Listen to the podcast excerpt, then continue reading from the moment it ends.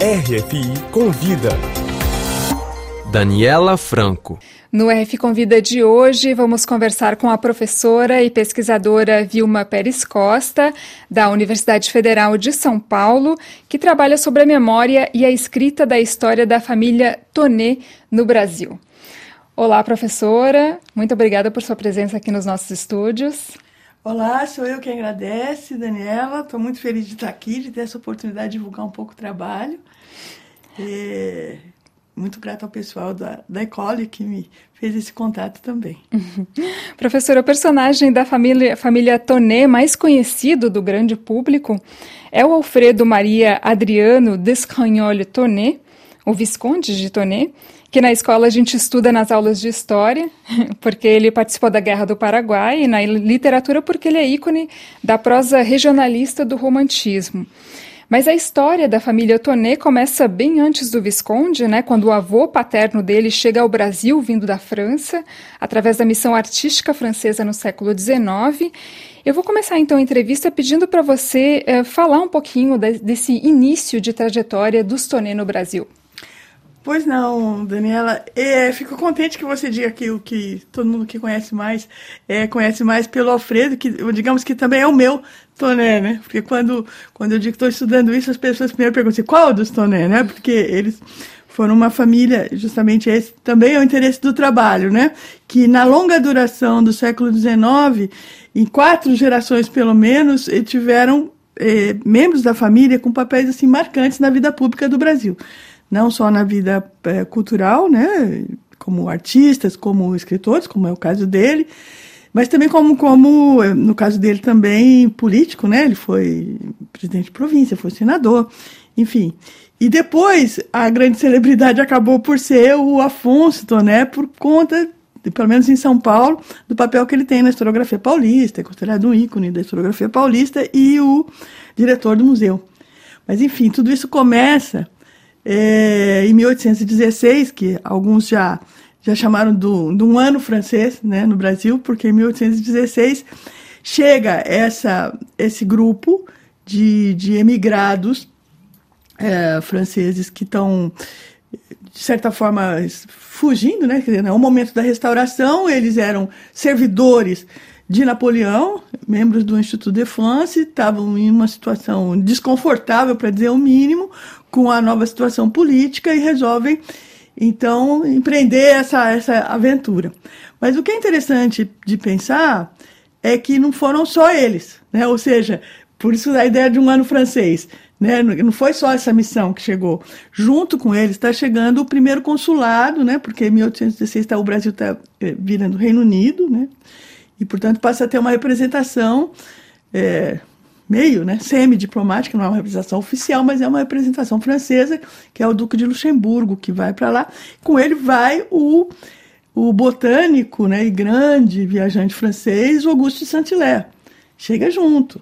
Né? Chega junto Ferdinand Denis, que vai ser o ícone depois do romantismo, é, enfim, da, da da, da, programação, digamos quase, né, do programa romântico brasileiro, é, colocando, sendo um grande mediador dessa, desse programa romântico com o romantismo francês, com Chateaubriand, etc.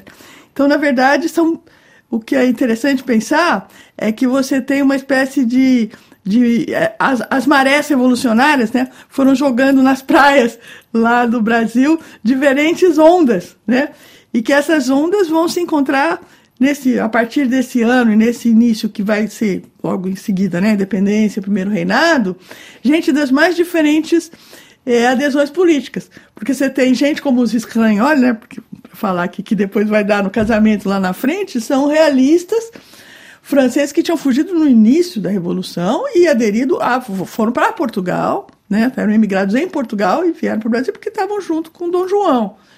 Né? Uhum. Assim como tem é gente napoleônico como eles.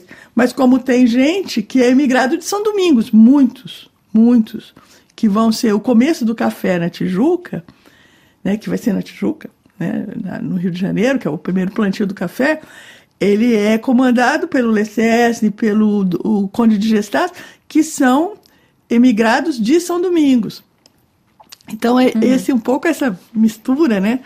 que é interessante. Agora, o pintor, que é o Nicolau Tonel, pintor, ele ele está junto com o Debré, né? O Debré é o outro pintor é, importante da, do, do grupo. De, depois tem os Ferrez também, que vão ser os fotógrafos, né? Então, enfim, essa, essa visualidade do Brasil do século XIX deve muito ao grupo.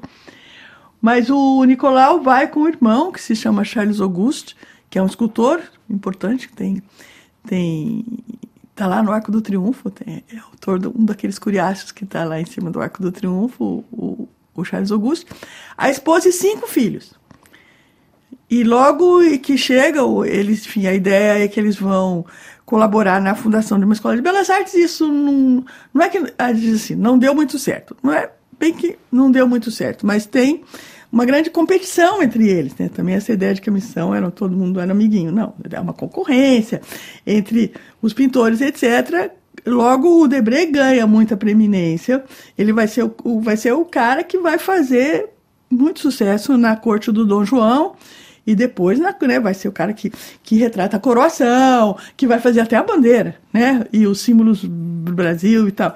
Então ele logo ganha uma preeminência grande. E o Nicolau nem tanto. O Nicolau fica um pouco de lado, fica mais próximo da dona Carlota Joaquina, que não era uma pessoa muito simpática, enfim, ainda não tinha uma, né? Então ele fica um pouco de lado, né? Ele retrata as infantas nessa, nessa época. E mais interessante, ele não fica na cidade, como fica o, o Debré. O Debré fica no Catumbi, onde tem um estúdio e tal, e ele vai para Tijuca. E essa ida para Tijuca que é uma coisa bem interessante para dar um outro rumo para a família, né? Ele se afasta um pouco da, da, da, da, do cotidiano ali da corte e levado inclusive por um dos filhos, o filho mais velho, que é o Charles Auguste, que tinha sido soldado, né, do Napoleão, participa da, da campanha da Rússia, inclusive, e ele leva a família para lá, né? E nessa casa que hoje a casa chama-se Cascatinha Toné, né? A Cascatinha da Tijuca chamada Cascatinha Toné, porque é a casa onde eles primeiro moraram, e isso vai colocá-los em um outro lugar, né? O grupo. Ou seja, sem deixar de ser artistas, e lá, de lá saíram vários quadros importantes também, mas também vai colocá-los em contato com esse pessoal que está começando o café. Né? Uhum, uhum, Daí sai, uhum. por exemplo, que vai casar um Scragnoli com um Toné depois. Sim. Né? Daí vai sair um filho que vai ser cônsul da França, que é o Theodore. Quer dizer, nem todos eram artistas. É um pouco essa é um pouco a minha meu interesse em fazer um pouco esse esse recorrido, porque tem uma coisa interessante aí, porque tem uma uma rede que se forma, né? Porque logo em seguida, logo enfim esse desgosto, vamos dizer assim, né, inicial aí do, do Nicolau com essa com esses planos que ele tinha, fazem com que ele, e ele continuava ligado ao Instituto de France, etc., faz com que ele volte. 21 ele resolve voltar. Um dos filhos volta com ele, o Hippolyte, e os outros ficam. Ele deixa o, os, os outros filhos lá, e aí eles vão ter diferentes, é, enfim, caminhos né, nessa, nessa história. Tem um que vai, vai fazer todo a coisa de ser empresário, vai escrever o Manual do Agricultor Brasileiro, que é uma coisa um pouco para ensinar como plantar café com escravidão, por exemplo, uhum. né? E ajudar os outros franceses, ou seja, fazer circular as informações sobre, sobre não só as técnicas de plantio, mas também a gestão do, do próprio escravismo. E um deles, que é o, o, o Felix, que é o pai do nosso, do nosso Alfredo, que é o Felix, vai ser é, é, preceptor primeiro amigo, quase um segundo pai do Dom Pedrinho II, que nessa altura não era segundo ainda, que era o jovem Dom Pedro. Ele vai ser professor de desenho, professor de francês, professor de vida. É o cara que contam que na noite que ele tinha que escolher se ele ia ou não é, aceitar a maioridade antecipada, quem dormiu com ele foi, foi o Felix, o prof, que era o professor. Então, essa relação é uma relação muito importante, que de alguma forma deve ter, inclusive, facilitado o fato de que aí sim ele se tornou o diretor da tal academia, né? Mas ele não. Porque tem uma história assim, ah, ele foi sucessor do pai. Não foi sucessor do pai. O pai votou em 21, ele lá em, em 30, que ele. Depois de 30, que ele vai para ser. Antes foi o Debreu, o diretor da academia. Né? Tem muitos trabalhos sobre isso. Uhum. Os colegas de História da Arte palmilharam muito bem essa história toda, né? O papel do, do Felix, que foi o cara que institui o ensino né, artístico, de fato, no Rio de Janeiro e tal. Uhum. Dois séculos de história em toda é, em torno da família Toné, então. E dois séculos de história em torno da família Toné. Mas o jovem Alfredo, que é desse que a gente começou a falar, ele, ele já. É, uma coisa curiosa também. Ninguém teve filho nessa família. Né? Muito, é, são solteirões, os, os tios todos. Então tem o, o irmão caçula, que era considerado o gênio da família, né? Que era o, o, dizem que era a grande esperança, que era o mais talentoso, o mais tudo em termos de, de talento artístico, que foi na expedição Langsdorff e morre afogado no Rio Guaporé em 1828, que é uma tragédia assim da qual a, a família passa toda a vida em torno dela, é uma coisa assim marcante né? Uhum. E aí vamos dizer que o, o, o, Felix vira o artista, né? Porque aquele que era o, o, o, o né? o preferido, né? Para ser, não foi.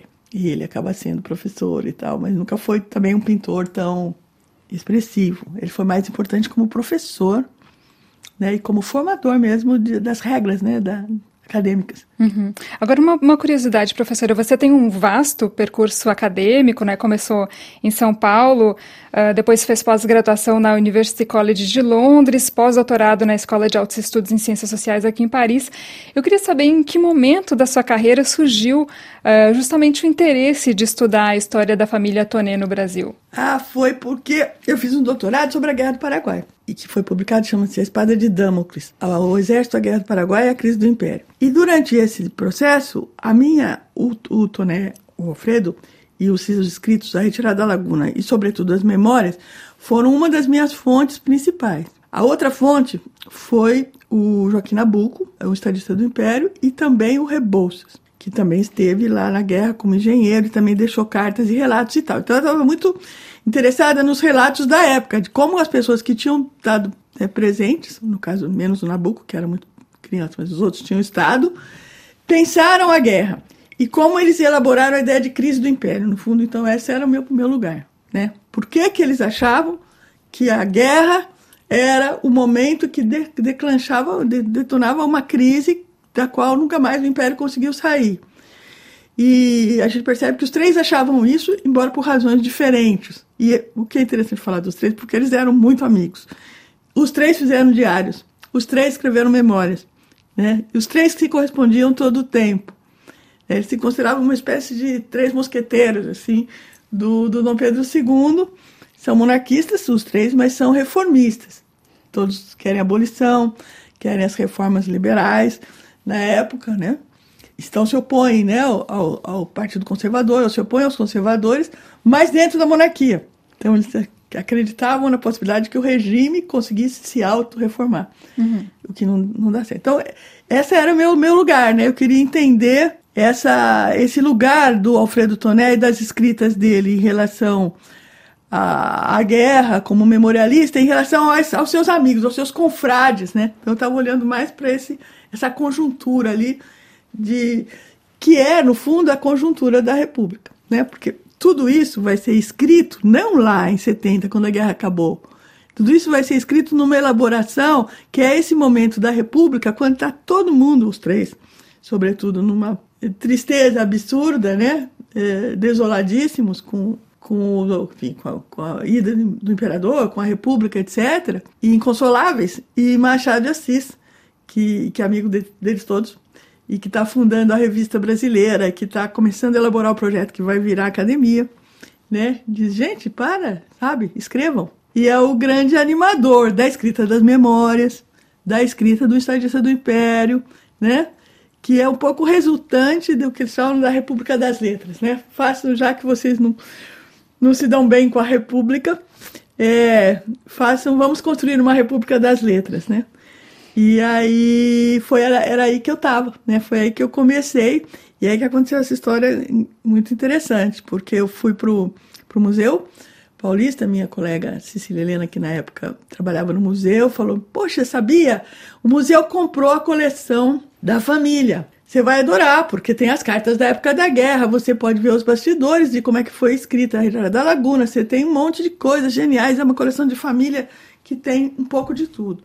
Eu fui, e aí eu conto isso num, num artigo que eu passei, é, que é minhas aventuras pela coleção, e comecei a olhar aquela coleção que é que nem uma Assim, você abrir as gavetas, né, de uma casa que você encontra tudo assim, não, abre uma gaveta, tem uma conta de lavanderia e tem uma carta do imperador junto. E tem uma. Era uma coleção assim, ela não estava nem catalogada ainda. E de início eu fui vendo aquilo e né, você vai começando a achar seus fios de Ariadne ali pelo labirinto.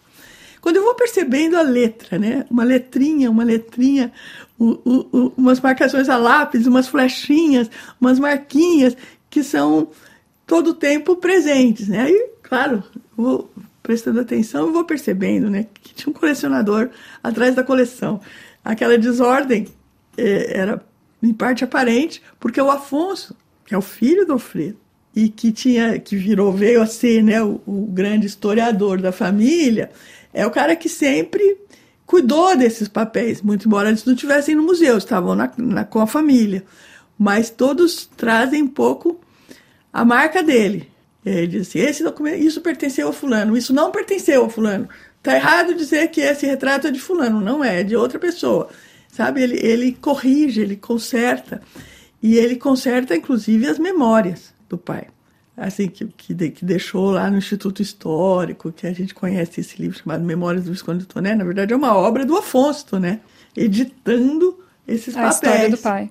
Hum. A história do pai. Uhum. E aí isso foi se tornando evidente para mim que isso era o que eu chamei de um projeto de memória. Que, que não é um nem outro, né? Porque eu queria separar os dois. Então eu comecei o trabalho assim, quero separar. Eu quero um Alfredo que o Afonso não mexeu. Cadê um papel que não tem a mão? Não tinha. Né? Hum. Aí eu percebo no próprio trabalho que, que é um projeto de memória entre pai e filho, que é um projeto de memória entre a monarquia e a república, e que não foram só eles que fizeram isso. Todo uhum. mundo fez isso. O próprio Nabucco, que escreveu a Memória do Pai.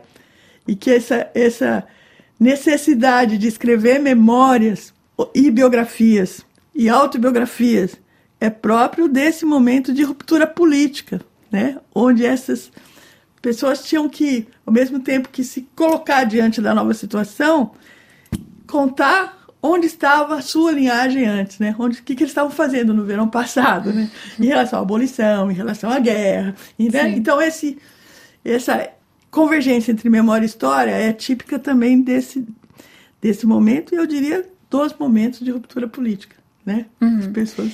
E esses documentos, essas obras, elas estão hoje no Museu Paulista então, e elas são acessíveis ao público, por exemplo, o público pode ter acesso, pode... Pode, mais ou menos, né? Quer dizer, pode é, dentro de um, elas não estão assim abertas como porque a coleção ainda está em processo de, de catalogação. O Museu Paulista sempre lida com, como todos os nossos órgãos culturais, com grandes dificuldades financeiras.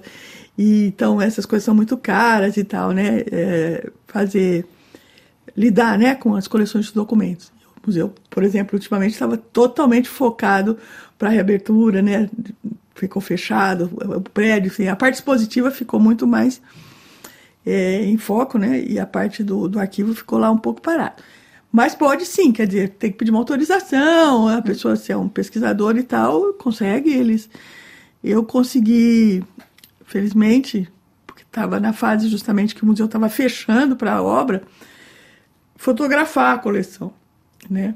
E aí nessa fotografia que a gente foi fazendo de todos os, os, os documentos que a gente selecionou, a gente encontrou essa preciosidade que foi o, o, o, caderno de viagem do Afonso, né? Toné à Europa em 1909, que é quando ele elabora esse projeto que vai chamar a missão artística de 1816, que todo mundo usa, que saiu na revista do Instituto Histórico Geográfico, né? E que, que mais ou menos é o relato, quase assim, oficial da história da família, né? Então é bem legal, porque quando você vê a coleção, você é, desmonta né, essa ideia de um relato oficial? Porque você começa a ver como é que ele foi feito. Você vê ele fazendo, ele rabiscando, ele fala, isso aqui não põe, isso aqui não coloca, tira isso, coloca aquilo, né? E o diário, por sua vez, vai mostrando: hoje eu fui ao Louvre, hoje eu fui ao tal museu, hoje eu fui aos arquivos, descobri, ele, ele vai, vai ver os acervos do salão anuais, né, do salão de pintura. Então ele vai construir uma a fortuna crítica de quem foram, de fato, os seus antepassados, né?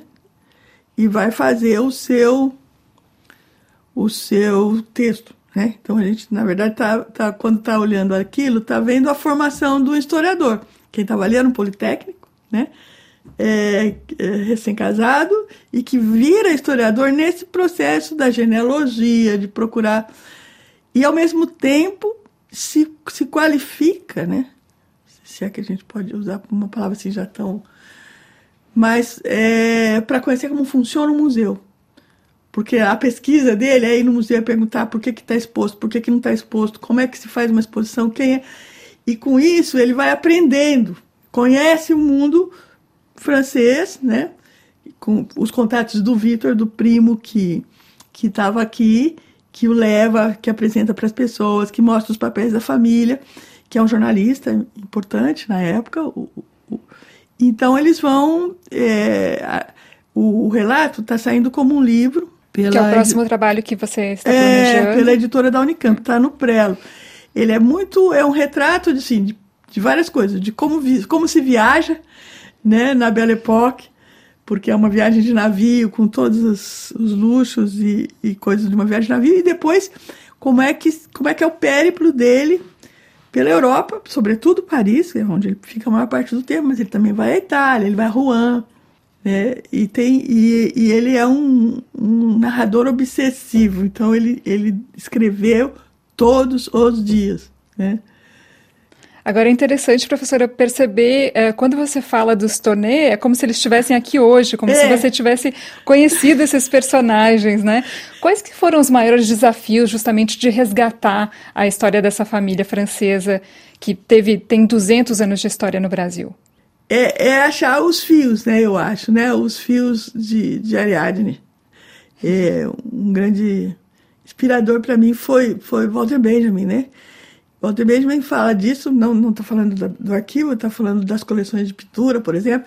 Fala das vitrines, né? E das essa coisa do flanar, né? É o, é o, quem nos ensinou a importância do flanar para conhecer, né? E, e, como é que ao flanar, né? Ele vai falando, você é, deixa o seu olhar, né? Ser captado por alguma coisa que é estranho, né? Então, em vez de você procurar ser lógico, né? Procurar ser, ser é, coerente, etc., procurar um fio coerente, né? procurar arrumar, deixa que a desarrumação, né? Por exemplo, de uma vitrine, aquilo que te provoca o olhar, porque é uma dobra, né? Como ele fala, né? Isso talvez te ensine mais, né? Siga esse, né? E não o, né? siga aquilo que, que, que estranha o seu olhar.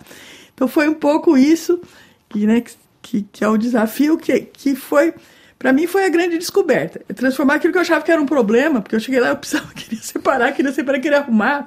Eu falei assim, não, mas essa arrumação aqui é legal, essa desarrumação é legal.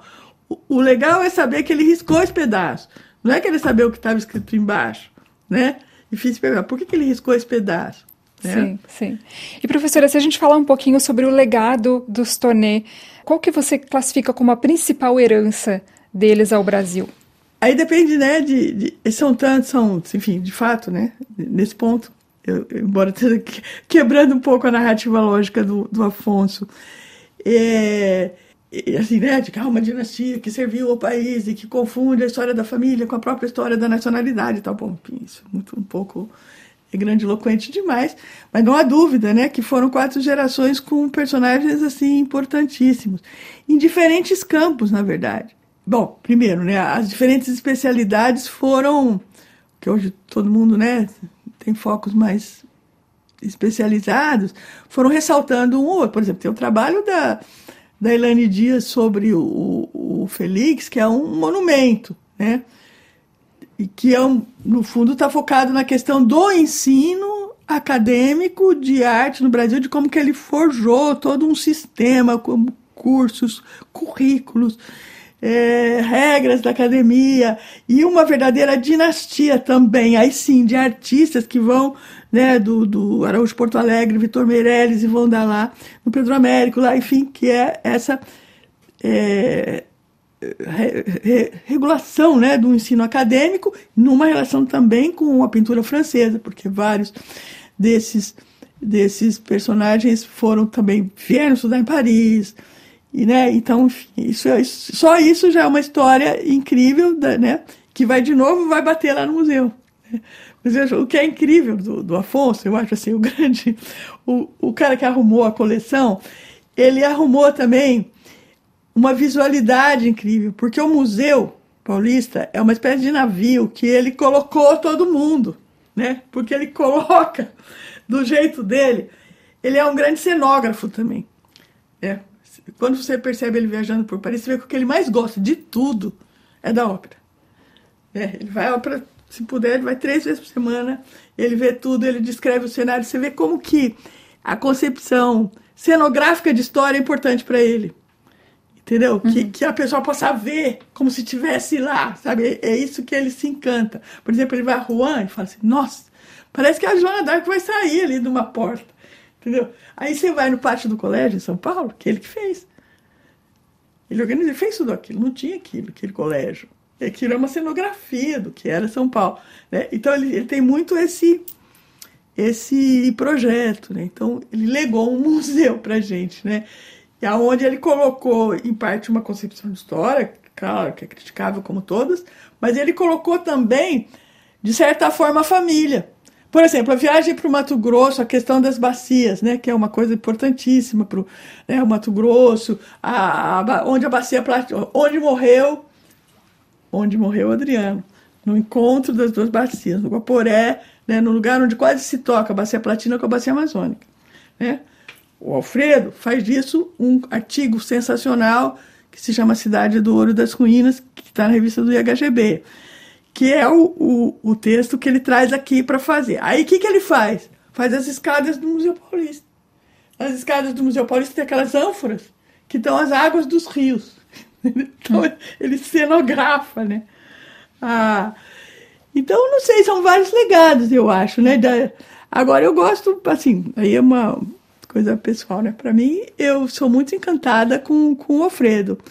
Eu, Inocência foi um romance que eu li acho que, sei lá, no colégio, quando a gente está preparando o vestibular, e nunca mais esqueci. Né? O filme eu adoro, que é com Fernanda Torres, fazendo papel de inocência, bem, bem adolescente. E eu acho um livro fabuloso. E o próximo trabalho, então, que vai o sair do forno? O próximo trabalho vai ser, tá no forno já, é a viagem, né? Chama a, a Viagem como Missão. Afonso Toné, em Paris, 1909. Perfeito. Então, professora, muito obrigada. No RFI Convida de hoje, conversamos com a professora e pesquisadora Vilma Pérez Costa, da Universidade Federal de São Paulo, que trabalha sobre a memória e a escrita da história da família Toné no Brasil. Muito obrigada, professora. Eu que agradeço.